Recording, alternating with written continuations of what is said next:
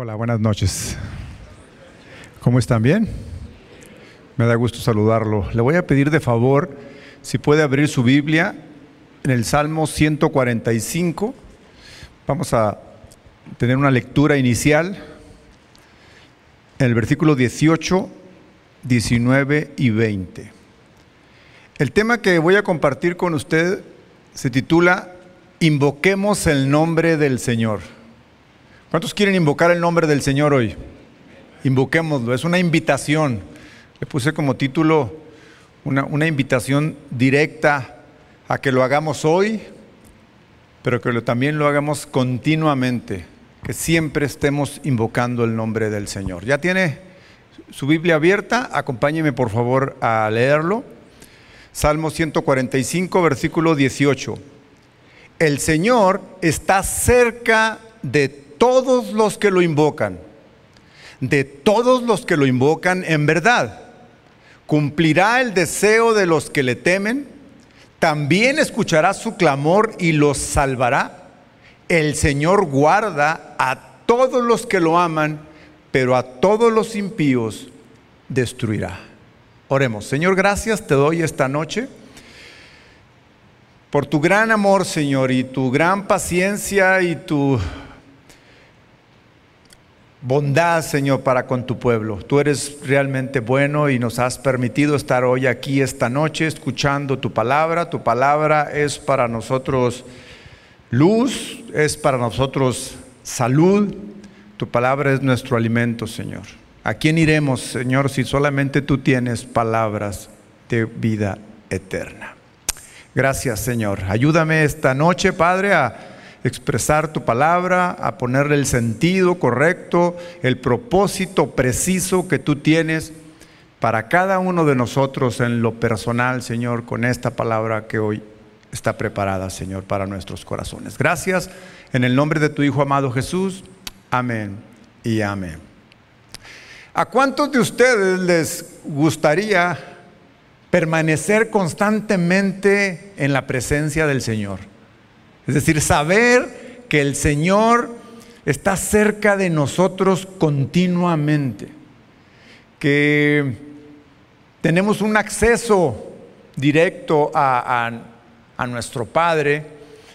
Y cuando leo este salmo y me doy cuenta que a una palabra nuestra de estar clamando a Él, invocándolo, eh, el Señor nos responde justo con su cercanía, justo estar al lado nuestro. Dice el Salmo, el Señor está cerca de todos los que lo invocan, de todos, de todos los que lo invocan. Eh, pero hace una precisión el salmista. No deja esta oración ahí solamente en decir que está cerca de todos los que lo invocan. Eh, la segunda parte del versículo 18 dice, de todos los que lo invocan, en verdad. ¿Qué quiere decir esto? Que hay quien puede estar equivocado, hay quien puede estar en un error, hay quien puede estar invocando al Señor de una manera incorrecta y no darse cuenta.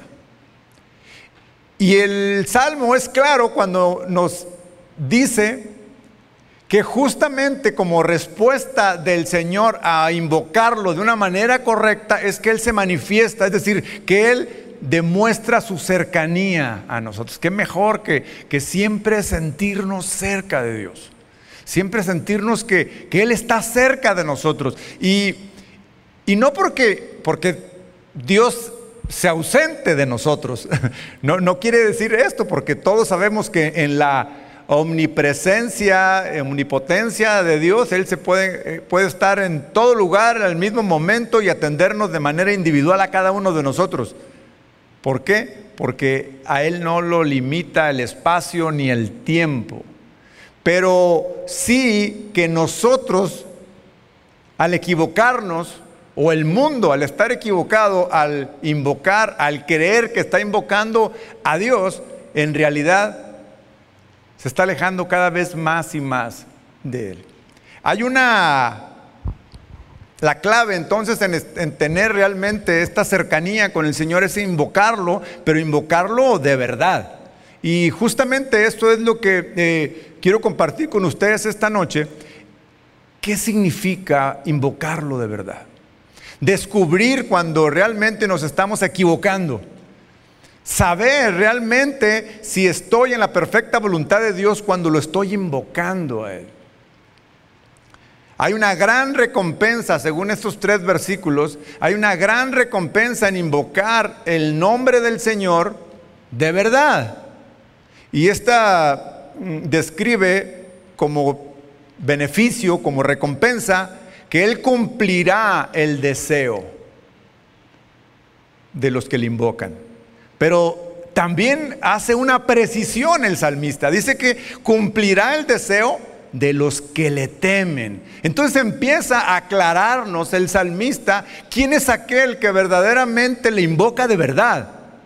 Y entonces pone un elemento muy importante ahí en descubrir en qué consiste invocarlo de verdad. Es decir, cuando invoquemos al Señor, realmente tenemos que hacerlo con temor.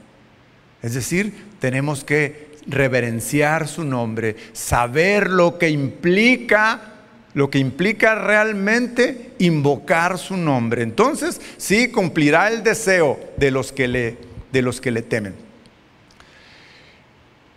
Es muy importante saber que el deseo, piensa en cuál es el deseo que tienes en tu corazón. Pensemos en, en los deseos que luego tenemos. Y ubiquemos realmente si este deseo en mi corazón está alineado alineado a mi temor a Dios. Porque luego como cristianos empezamos a poner en nuestro corazón deseos e invocamos a Dios pidiendo que nos cumpla ese, ese deseo, pero el salmista es muy claro y es muy concreto cuando dice confiadamente que el Señor concederá el deseo de aquellos que le invocan, que le invocan de verdad, que le temen. Entonces, ese elemento de temer a Dios nos hace estar completamente alineados a su propósito cuando tenemos un deseo en nuestro corazón. Entonces, cuando tememos a Dios, podemos estar más confiados de que nuestro deseo no se va a salir de su voluntad. De que nuestra petición a Él cuando lo invocamos, al estar alineado a su perfecta voluntad, podemos estar seguros que Él lo cumplirá. ¿Por qué? Porque Él así lo promete, siempre que le tememos. Otra de las recompensas que describe el salmista es que escuchará su clamor. Escuchará su clamor y no solamente escuchará, es decir, Dios no se quedará con los brazos cruzados. Cuando un hijo de Él le clama, lo invoca, invoca su nombre y está alineado su deseo al, temor de Dios, no solamente escucha a Dios, sino que nos ayuda, nos salva, nos viene al socorro nuestro. ¿Por qué? Porque Él escucha y nos salva, dice el salmista. Él escucha y opera. Él escucha y nos atiende y, y sale a nuestro socorro. Y dice, los salvará. Y luego finalmente dice, el Señor guardará. Y nuevamente, nuevamente hace em, el equilibrio de que ciertamente nos guardará a todos los que clamemos siempre que le amemos. Y entonces no deja, no deja ni, nada libre, nada eh, eh, en, en el aire. Siempre que sus promesas están aquí, están puestas de una manera clara, siempre también pone en claro que para que eso suceda hay algo que nosotros también tenemos que tener alineado en nuestro corazón. Porque este último versículo dice que sí, que guardará a todos los que lo aman, dice, pero a todos los impíos destruirá. Entonces, creo que debemos de tener eh, cuidado en que estemos de alguna forma seguros, estemos buscando y examinando nuestro corazón todo el tiempo que el temor del Señor es el que nos guía en cada momento que clamamos a Él, en cada momento que lo invocamos. Es muy importante hacerlo de una manera correcta cuando invocamos el nombre del Señor. Invocar el nombre del Señor nos trae a nosotros como cristianos una gran, gran responsabilidad. Tenemos que estar seguros que lo hacemos bien, que lo hacemos de una manera correcta y lo hacemos alineado al propósito de Dios para no caer en, alguna, en algún error. Yo nací, yo nací como cristiano en una eh, congregación en donde fácilmente se filtraban doctrinas erróneas. Y recuerdo que había una, doctrina que, se practicaba o se, enseñaba, era el de invocar la sangre de Cristo. No sé si usted eh, en, algún tiempo escuchó o viene de alguna congregación de estas en donde también por un tiempo eran doctrinas que se filtraban en aquellas iglesias que no tenían un fundamento así como, como muy, muy sólido. Pero ahora que, recuerdo este, este, episodio de mi vida, era, yo, era, estaba, yo ahí nací, o sea, dentro de, los fundamentos de, la, de la doctrina de la salvación en, en la iglesia era muy sólida.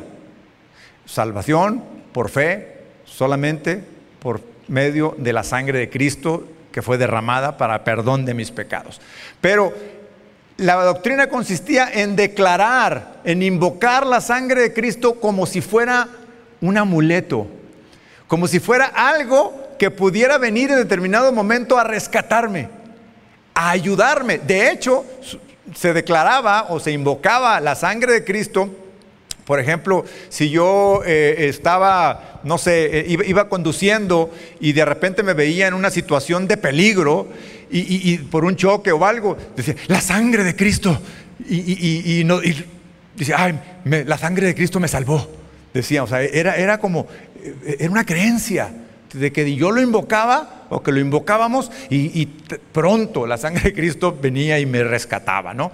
O si alguien me maldecía, Decía, la sangre de Cristo, la sangre de Cristo, no lo recibo. No, sé si, a alguno de ustedes les suena esto familiar, a lo mejor para algunos de ustedes de qué está hablando, pero era una doctrina infiltrada. O ante cualquier amenaza de, de peligro o algo, se invocaba la sangre de Cristo. Y así para muchas cosas se invocaba la sangre de Cristo como si fuera un amuleto para la buena suerte o una especie de cobertura antiataques del enemigo.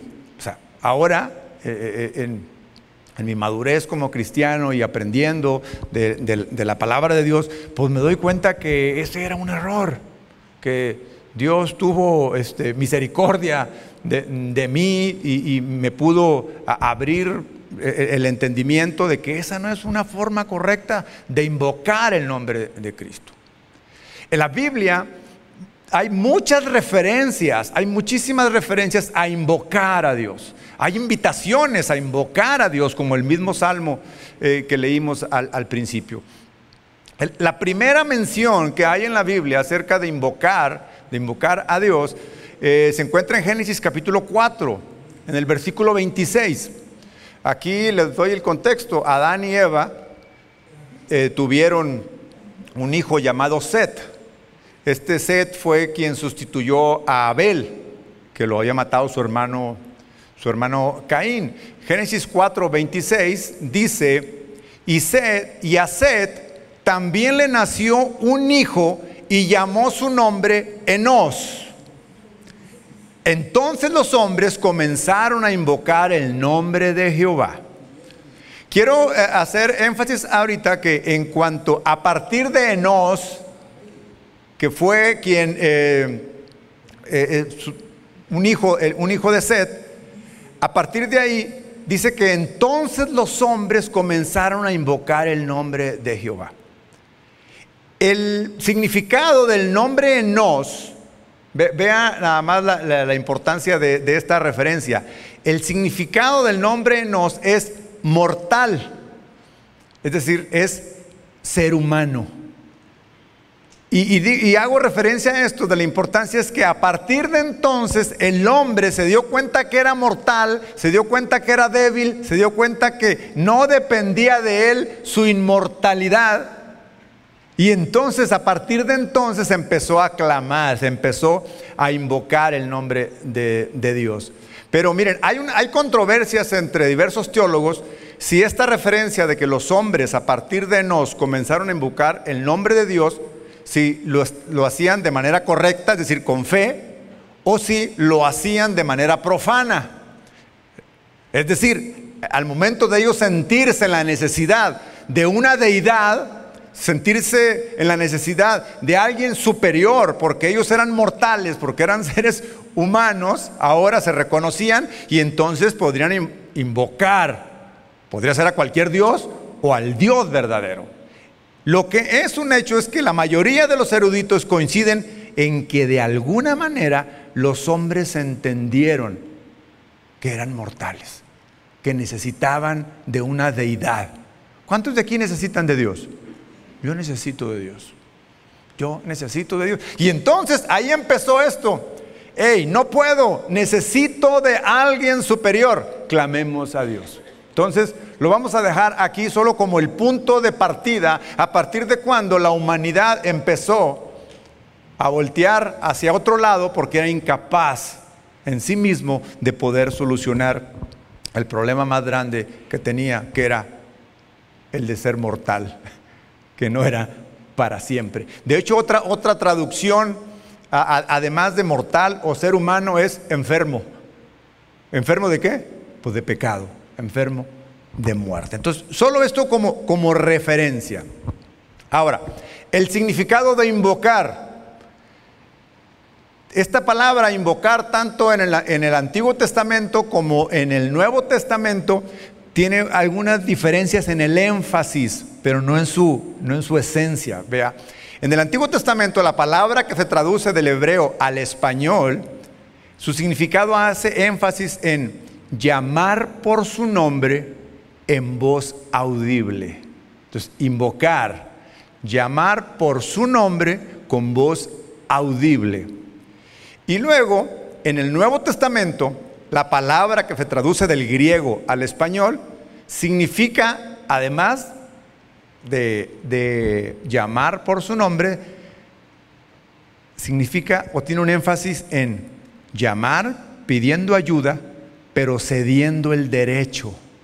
Es decir, negando los derechos que podría tener yo. Pero cuando lo invoco, digo, renuncio a lo que yo tengo, a lo que yo deseo, al derecho que pueda tener. Porque invoco pidiendo tu ayuda. Pero yo me niego a los posibles, y pongo entre comillas, derechos que pueda, que pueda tener. Entonces, podemos concluir que cuando en la Biblia leemos invocar al Señor, significa llamar a Dios por su nombre, pidiendo ayuda, cediendo el derecho o cediendo el control o cediendo mi voluntad. Te invoco, Señor, invoco tu nombre y me niego, me niego a los derechos que el mundo, que el mundo me dice tener. Entonces te lo entrego. Un ejemplo de esto, de ceder el derecho, es cuando el, apóstol Pablo, al ser acusado injustamente y que prácticamente lo querían linchar por anunciar el Evangelio, él apela al César. Apelar al César era un derecho que él tenía, era un derecho que él tenía por ser un ciudadano romano, pero la palabra apelo ¿sí? Traduce de la misma, del mismo raíz de la palabra invoco, invocar. Y mire, Hechos capítulo 25, en el versículo 10 dice, Pablo dijo, ante el tribunal de César estoy, donde debo ser juzgado. A los judíos no les he hecho ningún agravio, como tú sabes muy bien. Porque si algún agravio o cosa o alguno digno de muerte he hecho, no me rehuso a morir. Pero si nada hay de las cosas de que estos me acusan, nadie puede entregarme a ellos. A César apelo. Ahí dice, invoco a César. Entonces Festo, habiendo hablado con el consejo, respondió, a César has apelado, a César irás. Ahora, invocar al César implicaba someterse al juicio del César. Es decir, yo vengo ante ti, César, para que tú me juzgues. Y lo que tú decidas, lo que tú decidas, lo que tú juzgues, a eso me voy a someter. De ahí el, el significado de yo renuncio a todos mis derechos para que seas tú, con tu juicio justo, quien me diga mi sentencia, mi condena o me libere. Entonces la palabra que se usa en el griego para traducir apelo es la misma que se traduce invoco. Esto tenía varias implicaciones. Uno, pide que su caso sea transferido a la corte del César y que César sea quien lo juzgue. Al hacerlo, él indicaba que estaba dependiendo su caso del César. Dependía. Entonces, quiero que, que me sigan es dependencia. Él estaba invocando al César y estaba dependiendo de lo que él dijera. Cuando nosotros invocamos el nombre del Señor, tenemos que estar completamente seguros que estamos dispuestos a depender totalmente de lo que Él juzgue, de lo que Él decida, de su perfecta voluntad. Porque muchas veces, si en algún momento nuestro deseo, ese que veíamos en el Salmo al principio, no está alineado a su voluntad, créame, nos va a decir no. Nos va a decir no, su respuesta va a ser no. Dios también dice que no. ¿Está de acuerdo con esto? Dios también nos dice que no. ¿Cuándo nos dice que no? Cuando no está alineado con su voluntad. Entonces, si yo lo clamé a Él, tengo que estar dispuesto a escuchar también un no. Porque me estoy sometiendo, estoy cediéndole el derecho a que Él me juzgue, a que Él sea quien determine. Además, cuando Pablo dijo a César Apelo, tenía que someterse, no solamente, fíjese, al César, porque eso tendría que pasar hasta que él llegara a Roma. Entonces él iba custodiado por soldados e iba sometido a lo que los soldados determinaran en algún momento en todo su viaje tenía que someterse al procedimiento que César demandara. Entonces, la invocación de Pablo a César involucraba una sumisión, sumisión a él. Entonces, esta palabra empieza a darnos claridad acerca de lo que leíamos en el Salmo cuando decía, está cerca así de todos los que le invoquen, de verdad. Y entonces un elemento que implica que es de verdad, es, sí Señor, yo me someto a ti. Sí Señor, lo que tú digas. Sí Señor, te temo. Y si tú dices no, es no. Si dices sí, adelante. Pablo incluso, fíjese, decía que no se rehusaba a morir. ¿Hasta dónde estaba dispuesto a someterse al juicio del César? Que dijo, si eh, voy a morir por esto, no me rehuso. ¿Por qué? Porque ya apelé al César. Corría ese, ese riesgo de que al llegar con el César, y el César era un juez injusto, podría estar de, mal humor, no podría estar en su mejor momento cuando llegaba y podría decir muerte para, para Pablo. Entonces, la Biblia es muy clara en cómo es que debemos invocar al Señor de una manera correcta. En primer lugar, debemos de considerar, para filtrar si estamos haciendo, si estamos invocando a Dios de una manera correcta, debemos de considerar en primer lugar que cuando el Señor le dio la ley a Moisés, uno de sus mandamientos era justamente, no tomarás el nombre de Jehová tu Dios en vano porque no dará por inocente Jehová al que tomare su nombre en vano. Entonces, ¿hasta dónde es importante este tema de invocar de una manera correcta el nombre del Señor? Pues tan solo es uno de los diez mandamientos que el Señor le dio a Moisés. Entonces, no es un tema secundario, no es un tema sin importancia, es un tema que debemos de considerar claramente, debemos de considerar seriamente si lo que estamos haciendo al invocar el nombre del Señor es correcto. Mire, el mandamiento no nos prohíbe llamar a Dios por su nombre. ¿Qué es lo que nos prohíbe? Usar su nombre en vano. Entonces, ¿qué significa usar el nombre de Dios o invocar el nombre de Dios en vano? Creo que podría ser bastante claro, pero para no dejar nada de dudas, le voy a dar algunos, algunos ejemplos.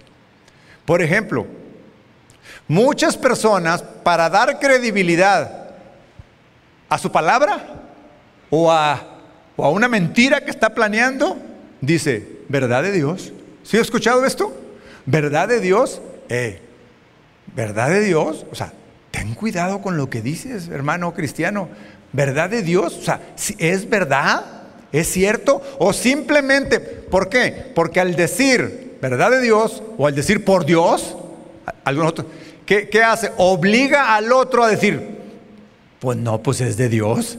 O sea, si es verdad. Pero muchos lo hacen solo, o sea, no, no, no, no se detienen a pensar que esto es tan ligero que puede traer, bueno, la última parte del Salmo, eh, eh, del, versículo que, que leímos, dice, pero a todos los impíos destruirá. Entonces, usar el nombre de Dios en vano, decir verdad de Dios y luego que no es verdad, eso es actuar impíamente.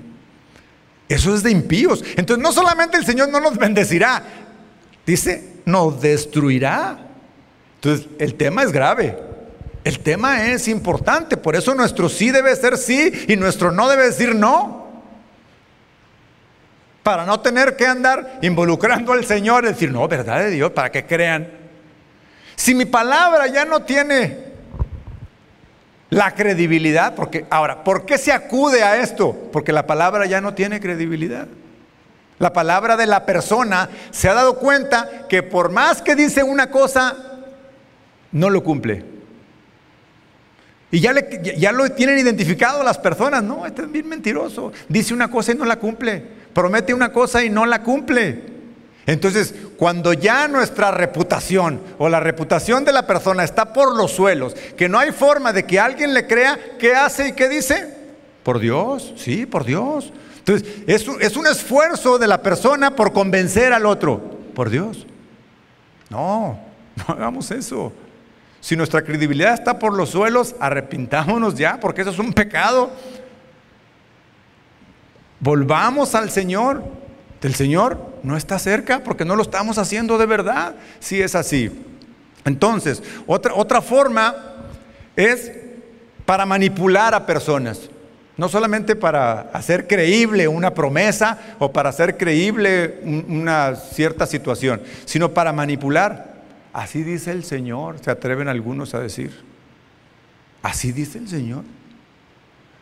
Ay, pues si si alguien de aquí, de, un, si uno de mis pastores dice así dice el Señor, pues yo le creo porque es, el pastor, es mi pastor, pero si alguien sin temor de Dios y se para aquí o, frente a uno de nosotros, nos dice, así te dice el Señor, y no es cierto.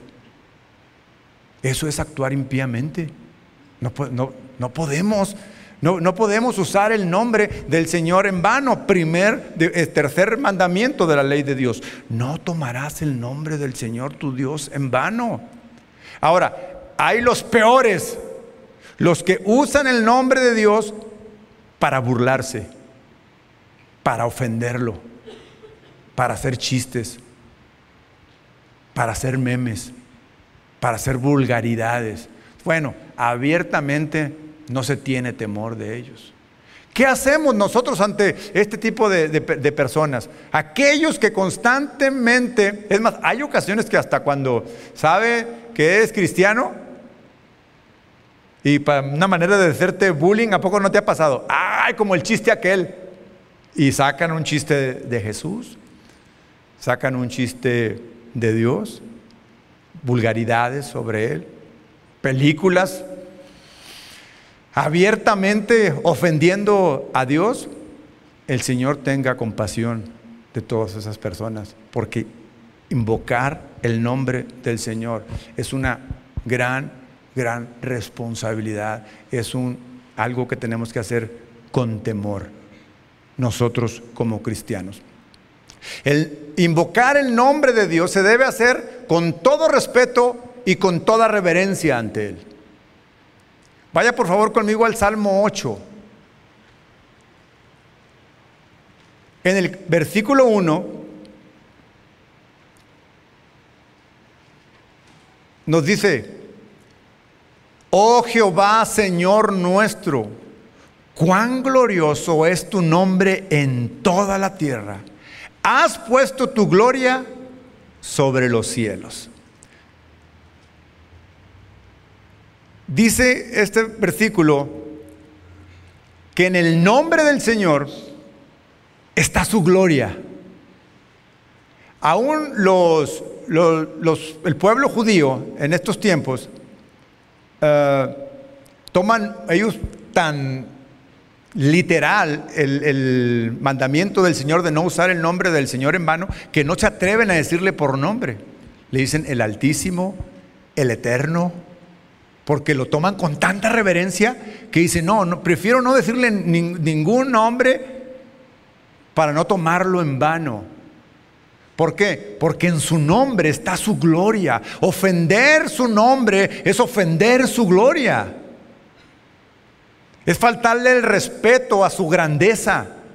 Es faltarle el respeto a su gloria, a su magnificencia. Significa no respetarlo. Y este, este bello salmo que dice, oh Jehová Señor nuestro, cuán glorioso, cuán, o sea, e, e, esta expresión es, e, es, una forma de decir, no, no tengo manera de mostrar la grandeza de la gloria de tu nombre. Es cuán, cuán glorioso es tu nombre. Y hace énfasis, el centro de esta gloria es el nombre del Señor. De ahí que tenemos que saber que el nombre, invocar el nombre del Señor se debe hacer con respeto y con reverencia. Se debe hacer con temor. El Salmo 111, versículo 9. Salmo 111, versículo 9. Dice, redención ha enviado a su pueblo para siempre ha ordenado su pacto. Santo y temible es su nombre. El nombre de Dios no debemos asociarlo a conversaciones ociosas, hermano. Porque nosotros como, como cristianos, pues como cristianos el nombre de Dios, el nombre de Jesús, el nombre de, Jesucristo, pues constantemente eh, eh, lo estamos debe estar en nuestras conversaciones como cristianos. Eso es, es algo que debe ser parte de nuestra vida. Mencionar el nombre de Jesús, mencionar el nombre de Cristo. Pero debemos de tener cuidado que no esté en conversaciones ociosas que no honran, que no glorifican a Dios, porque dice que su nombre es santo y es temible. Si su nombre es santo, significa que en su nombre, fíjese, no está asociado a nada que tenga que ver con el pecado. Así que no tomemos a la ligera nuestras conversaciones e involucrar su nombre en algo no santo, en algo no santo, porque esto significa que su nombre es santo, que no está asociado a nada, a nada pecaminoso, solamente es limpio, es, es puro, es santo y es temible. Y otra referencia acerca de nombre del, del, Señor, para efectos de invocarlo, ahorita vamos a entrar a, a cómo invocarlo, dice que el Señor Jesús, en el Evangelio de Mateo, cuando sus discípulos le pidieron Señor, enséñanos a orar. el Señor accedió a enseñarlos y les dejó la oración modelo que nosotros conocemos como el Padre Nuestro. Y justamente sus primeras oraciones dicen, vosotros pues oraréis así, en el versículo 9 de Mateo 6. Padre nuestro que estás en los cielos, y vea después lo que dice, santificado sea tu nombre. Hace referencia a la santidad del nombre de Dios justo cuando vamos a entrar a invocarlo, porque eso es invocar a Dios, orar a Dios, hablarle por su nombre, mencionarlo con voz audible, decir su nombre de tal manera que se escucha, de tal manera que se damos. Bueno, si seguimos escuchando, si seguimos leyendo el, Padre Nuestro, nos vamos dando cuenta que en todo momento le decimos, Señor, hágase tu voluntad. O sea, yo cedo mis derechos. ¿Se, se acuerda que veíamos en la, eh, en la definición que es invocarlo, es te invoco cediendo. Y el Padre nuestro decía justamente, Padre, hágase tu voluntad, aquí en la tierra como en el cielo. Danos hoy el pan de cada día. Y empieza toda esta oración, no es otra cosa más que cederle y entrar justamente invocando la santidad, la santidad de su nombre. El nombre de Jesús. Yo les decía hace un momento que como cristianos en nuestras conversaciones entre cristianos, pues la palabra Jesús pues tendría que salir constantemente.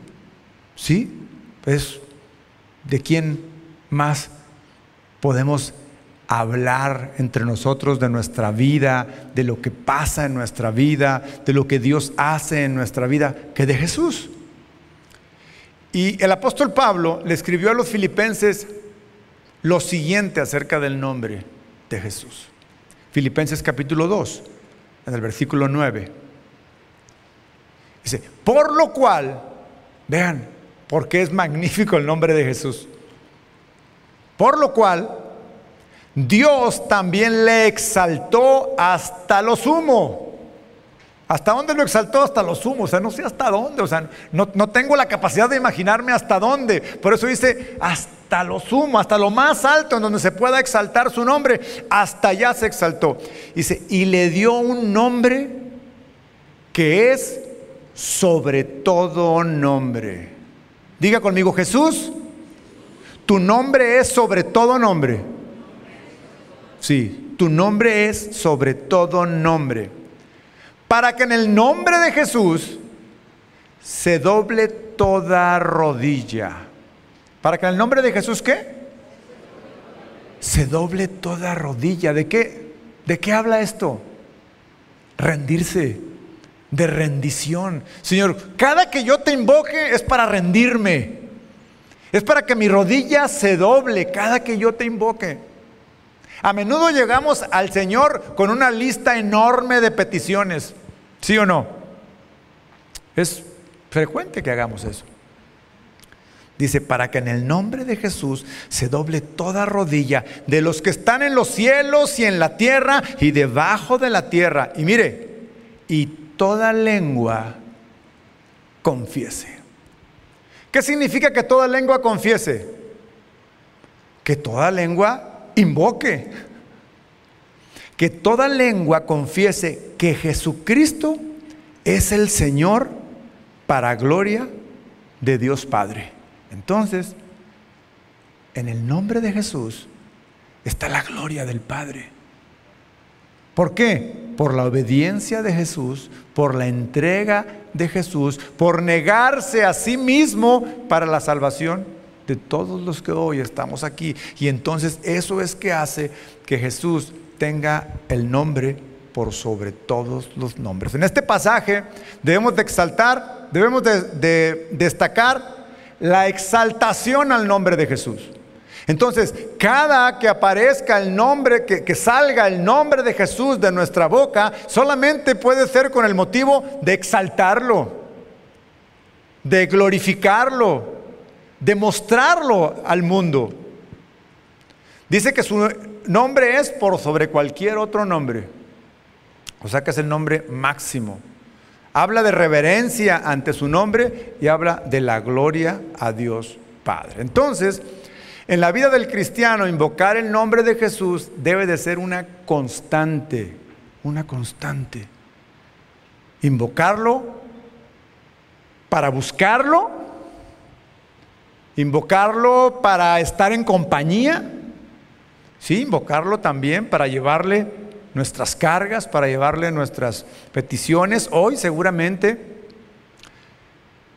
muchas personas de las que están aquí o de las que nos están viendo o escuchando en alguno de los medios digitales tienen en su corazón algo por lo cual invocar a Dios. Bueno, pues hoy nos estamos dando cuenta, hoy estamos conociendo la manera correcta de invocar al Señor. Entonces los cristianos es una constante invocar. Los cristianos tenemos escrita la palabra Jesús en nuestra frente. Cada que yo declaro ante el mundo que soy cristiano, cada que yo eh, eh, me muestro al mundo como, como cristiano, y cada una de mis decisiones, cada una de mis conductas, cada una de las acciones que yo haga, tienen que estar completamente alineadas, alineadas al temor de Dios. ¿Por qué? Porque ya invoqué su nombre, ya estoy diciendo, hey, yo aquí en esta tierra represento a Cristo. Hermano, usted aquí en esta tierra, en donde esté, en su casa, en su trabajo, en donde esté, al ser cristiano y confesarse cristiano, está invocando a Cristo y está siendo un representante de Cristo aquí. De hecho, la expresión cristiano surgió en el primer siglo como una forma despectiva. Al decir cristianos era como los cristitos, los cristos pequeños. Al, al decir, ay sí, son iguales que Cristo, cristitos. Y de ahí se adoptó este, este título para nosotros como cristianos y lo tomamos con mucho amor. Decir, soy un cristiano. Ah, entonces cada que yo invoco a Cristo, cuando digo que soy cristiano, mis conductas, mis acciones, mis decisiones invocan el nombre de Jesús. ¿Se da cuenta de la responsabilidad que esto nos da? Del punto en donde nos coloca soy cristiano. Si declaramos ser cristianos, pero actuamos, pensamos y hablamos de una manera mundana o profana, estamos tomando su nombre en vano. Ante el mundo no creyente vamos por la vida invocando el nombre de Jesús. Ahí vamos también. A menos que nadie en mi casa, en mi colonia, en mi trabajo, sepa que yo soy un cristiano. O sea, me mantengo en la secreta. Bueno, entonces, eso quiere decir que no quiero invocar el nombre de Cristo. Por alguna razón. O le da vergüenza, o no sabe, o realmente no es cristiano. Porque aquel que invoca el nombre del Señor es porque está cerca de Él, cercano está de todos los que lo invocan. Hay poder al invocar el nombre de Dios. Sí, hay, hay, hay poder en él. Pero no es ese poder que, que quería el, el mago Simón cuando vio que Felipe andaba predicando el Evangelio y predicaba el nombre. Dice, dice el libro de los, de los Hechos en el capítulo 8 que Felipe predicaba el Evangelio y el nombre de Jesús. Y ante esa predicación y esa eh, exposición del nombre de Jesús, dice que ponían las manos sobre las personas y, muchas personas creyeron. Entre ellos creyó, creyó Simón, que era un mago. Pero miren, este mago eh, engañaba a la gente antes de, conocer al Señor, engañaba a la gente y les decía, este es el gran poder de Dios. Los engañaba con magia. Y la gente decía, creía que era el poder de Dios. Cuando conoció el verdadero poder de Dios, dice que él creyó. Creyó en Jesús. Y después vio a Felipe, que andaba haciendo milagros y cómo recibían el poder del Espíritu Santo. Y él dijo, ay, oigan, ¿podrían venderme un poco de ese poder? No, no, no, es que no ese es el poder. Ese que se compra, ese que se puede adquirir, ese poder que apantalla a todo mundo con manifestaciones eh, eh, extraterrestres, digámoslo de alguna, de alguna manera. No, no, no, no es ese el, el poder al cual eh, hay en el, nombre, en el nombre de Jesús. Es un poder en que consiste algo mucho más grande que esas manifestaciones. El poder para salvarnos.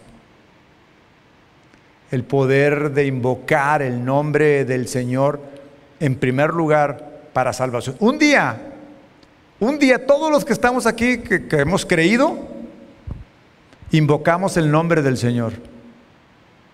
Lo invocamos y fuimos salvos. Alcanzamos misericordia, alcanzamos su gracia y entonces conocimos que invocando el nombre del Señor obteníamos salvación. Mire, esto eh, es una profecía del profeta Joel. El profeta Joel, en el capítulo 2, libro de Joel, capítulo 2, versículo 32, dice, y todo aquel que invocar el nombre de Jehová será salvo. Porque en el monte de Sión y en Jerusalén habrá salvación. Como ha dicho Jehová, y entre el remanente al cual él habrá llamado. Entonces, invocar a Dios para salvación. Un día nosotros lo hicimos. Invocamos a Dios. Pero ese eh, invocar al Señor no era así como automático. No es como, yo lo invoco y Él me salva. De hecho, muchos podrían creer que ese invocar a Dios para salvación, de acuerdo a lo que dice eh, Joel, podría ser, ah, pues tú simplemente invoca al Señor. Dile, Señor, ven a mi corazón. Eso es una parte de lo que hay que hacer, pero falta un complemento muy importante. El Nuevo Testamento, en el Nuevo Testamento, tanto el apóstol Pablo como el apóstol Pedro enseñaron acerca de esta profecía de Joel. Lo hicieron clara, claramente. Vemos a Hechos capítulo 2, en el versículo 14.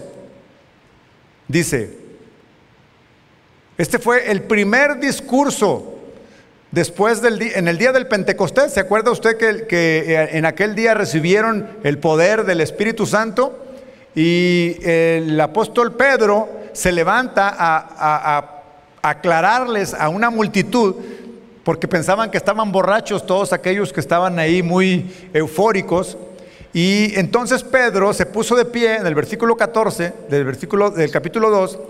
Entonces Pedro se puso de pie con los once, levantó la voz y les declaró, hombres de Judea y todos los habitantes de Jerusalén, sea conocido esto a ustedes y presten atención a mis palabras, porque estos no están embriagados como piensan, pues es solamente como las nueve de la mañana del día.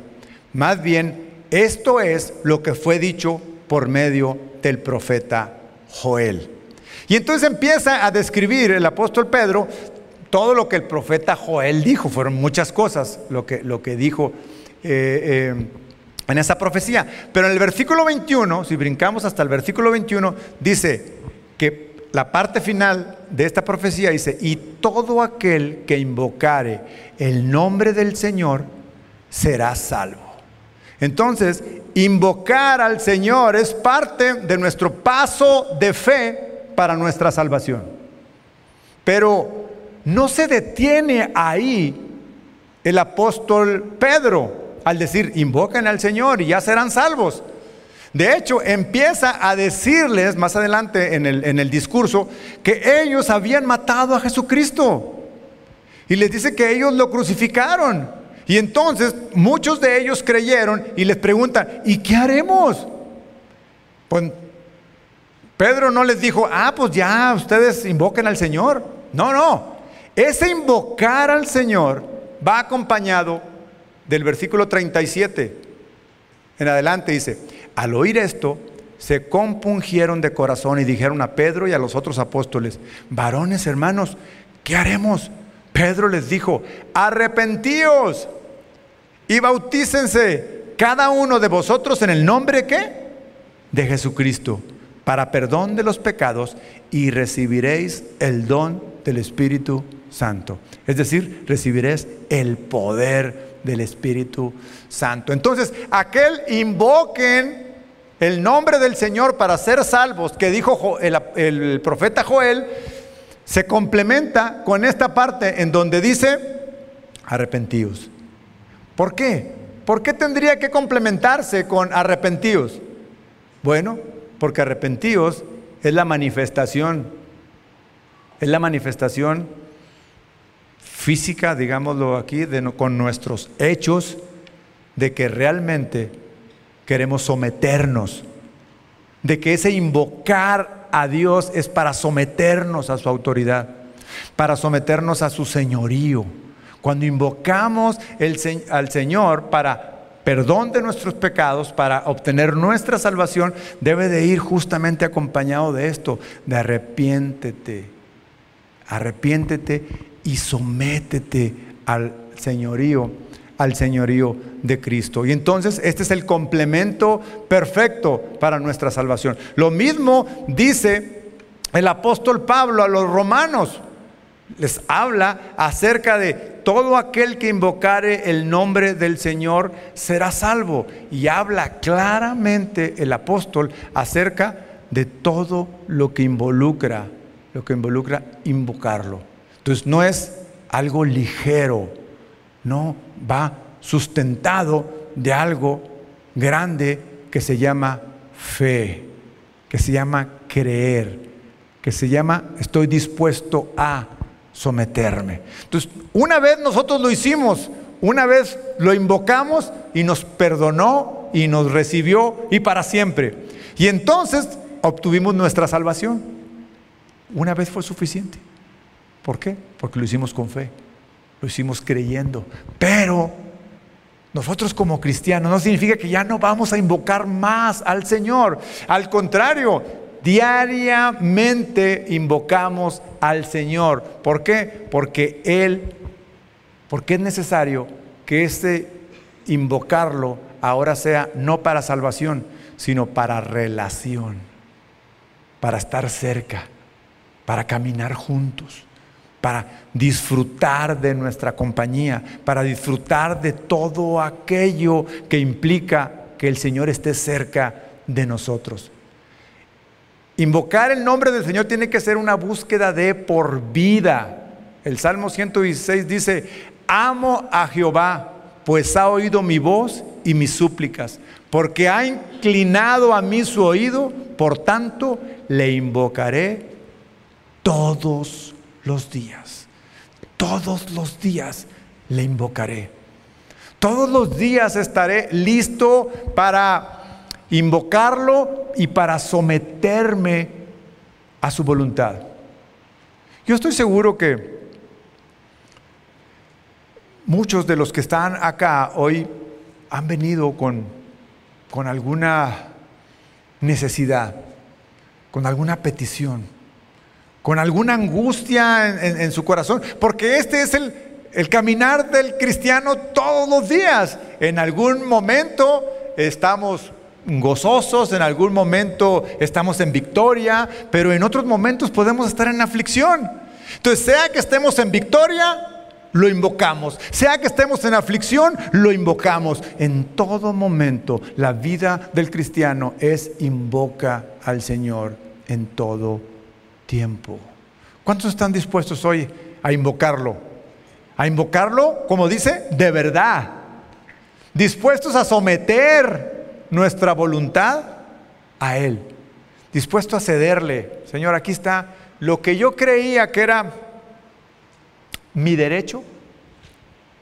Me doy cuenta que soy un mortal, que soy un simple ser humano, que mis capacidades no me alcanzan para permanecer, pero en ti, Señor, en tu presencia, en tu acompañamiento.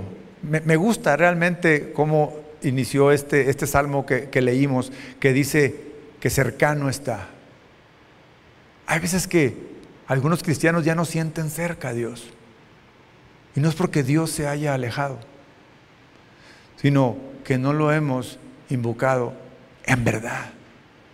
No hemos alineado nuestra vida, nuestros propósitos, nuestras acciones, nuestras decisiones a ese perfecto nombre santo y glorioso que es el nombre de Jesús. Yo le voy a pedir si, si puede pasar el grupo de alabanza, por favor. Y dejé unos minutitos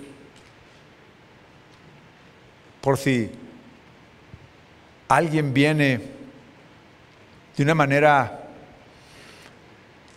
especial con un deseo de clamar a Dios por alguna carga, por alguna angustia. Hoy, hoy hemos descubierto la manera correcta de, de invocar su nombre.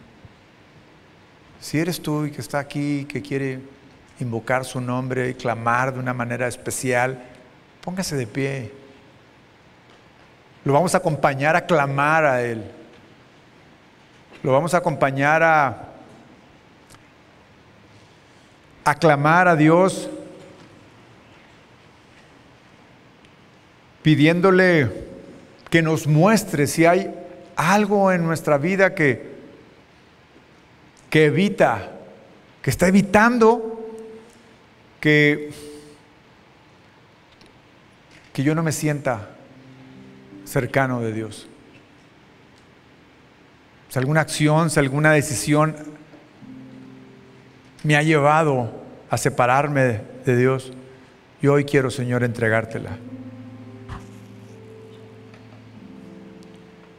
Yo hoy quiero, Dios,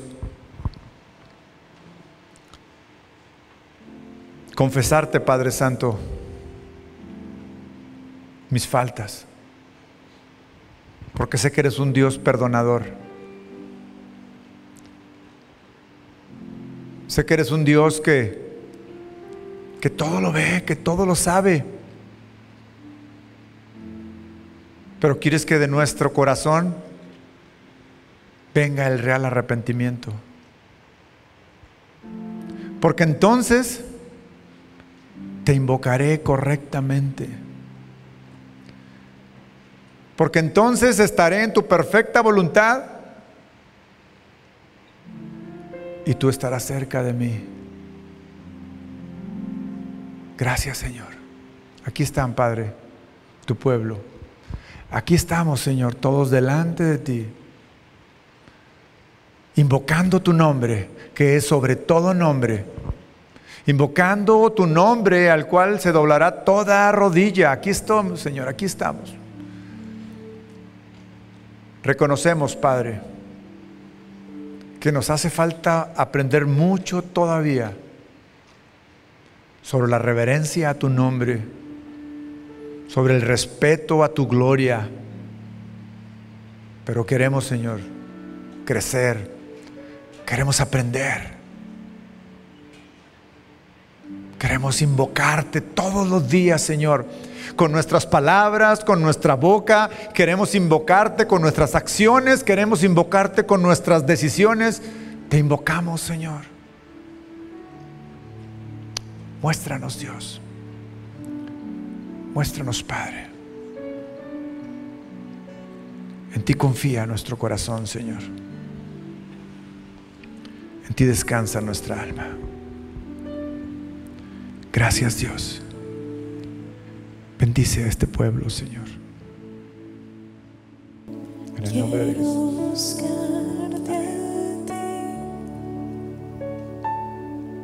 Con todo mi corazón. según tu ordenanza y no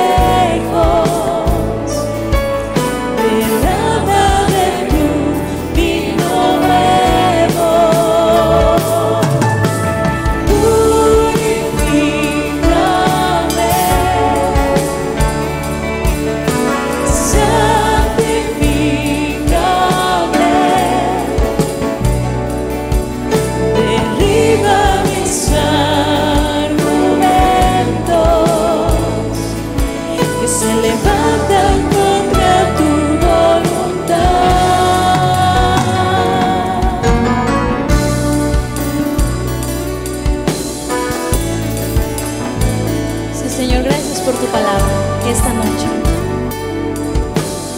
Enséñanos, Señor, a acercarnos a ti, como tú mandas en tu palabra, Señor, con reverencia, sabiendo que tú eres un Dios santo. Ayúdanos, Señor.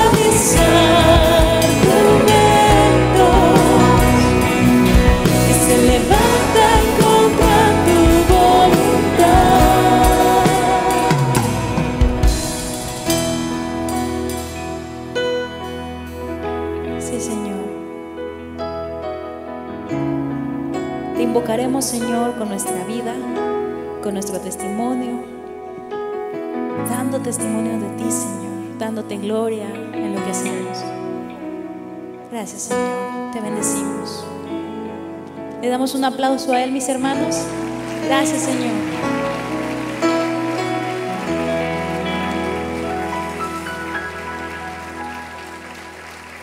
¿Cuántos quieren seguir invocando el nombre del Señor? Amén. ¿Por qué estamos aquí?